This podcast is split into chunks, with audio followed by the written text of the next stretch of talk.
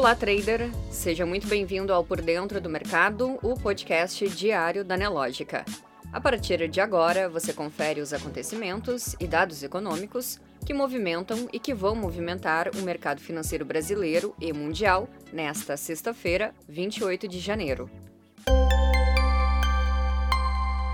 Na economia, hoje a FGV informou que o índice geral de preços mercado ficou em 1,82% em janeiro, após variar 0,87% no mês anterior. Com esse resultado, o índice acumula alta de 16,91% em 12 meses. Em janeiro de 2021, o índice havia subido 2,58% e acumulava alta de 25,71% em 12 meses. O IGPM é conhecido como inflação do aluguel por servir de parâmetro para o reajuste de diversos contratos, como os de locação de imóveis Além da variação dos preços ao consumidor, o índice também acompanha o custo de produtos primários, matérias-primas, preços no atacado e dos insumos da construção civil. Ainda na economia, o Banco Central informou nesta sexta-feira que o juro bancário médio, com recursos livres de pessoas físicas e empresas, chegou a 33,9% ao ano em dezembro do ano passado, o juro bancário médio com recursos livres não conta os setores habitacionais, rural e BNDES. No fechamento de 2020, o juro bancário médio estava em 25,5% ao ano, e com isso foi registrado um aumento de 8,4 pontos percentuais em 2021, a maior variação desde 2015, quando a taxa cresceu 9,9 pontos percentuais, ou seja, em seis anos. Na área internacional, o presidente da Argentina disse hoje que o país chegou a um acordo com o FMI para reestruturar o pagamento de uma dívida de mais de 40 bilhões de dólares em meio à prolongada crise financeira que varre o país.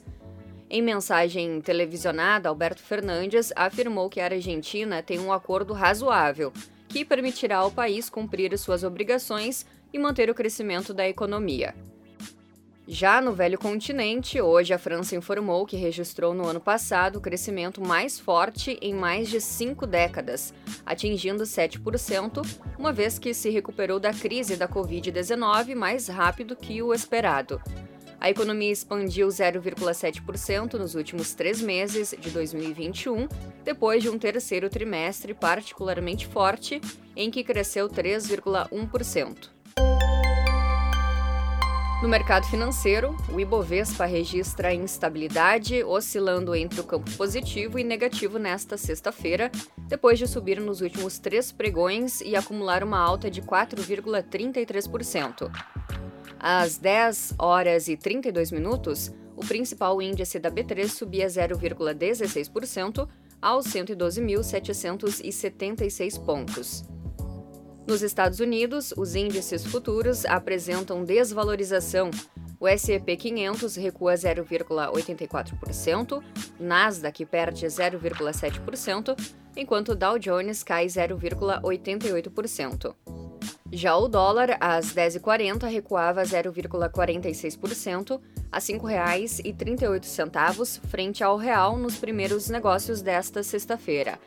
Caso se mantenha nesse curso até o fim da sessão, o dólar registrará sua terceira semana consecutiva no vermelho. No calendário econômico, hoje o IBGE divulgou dados sobre a taxa de desemprego no Brasil, que recuou para 11,6% no trimestre encerrado em novembro, uma queda de 1,6 ponto percentual na comparação com o trimestre anterior. O número de desempregados diminuiu 10,6% nesse mesmo período, chegando a 12,4 milhões, o que indica uma redução de 1,5 milhão de pessoas. Na comparação com o mesmo período do ano anterior, houve queda de 14,5%, o que representa 2,1 milhões a menos em busca de trabalho. Já nos Estados Unidos, O núcleo do índice de preços de gastos com o consumo subiu 0,5% em dezembro, na base de comparação mensal, conforme dados divulgados nesta sexta-feira pelo Departamento de Comércio. Na comparação anual, a alta foi de 4,9%. O número foi em linha com as estimativas. O consenso Refinitiv era de alta de 0,5% para o núcleo da inflação na base mensal e de 4,8% na comparação anual.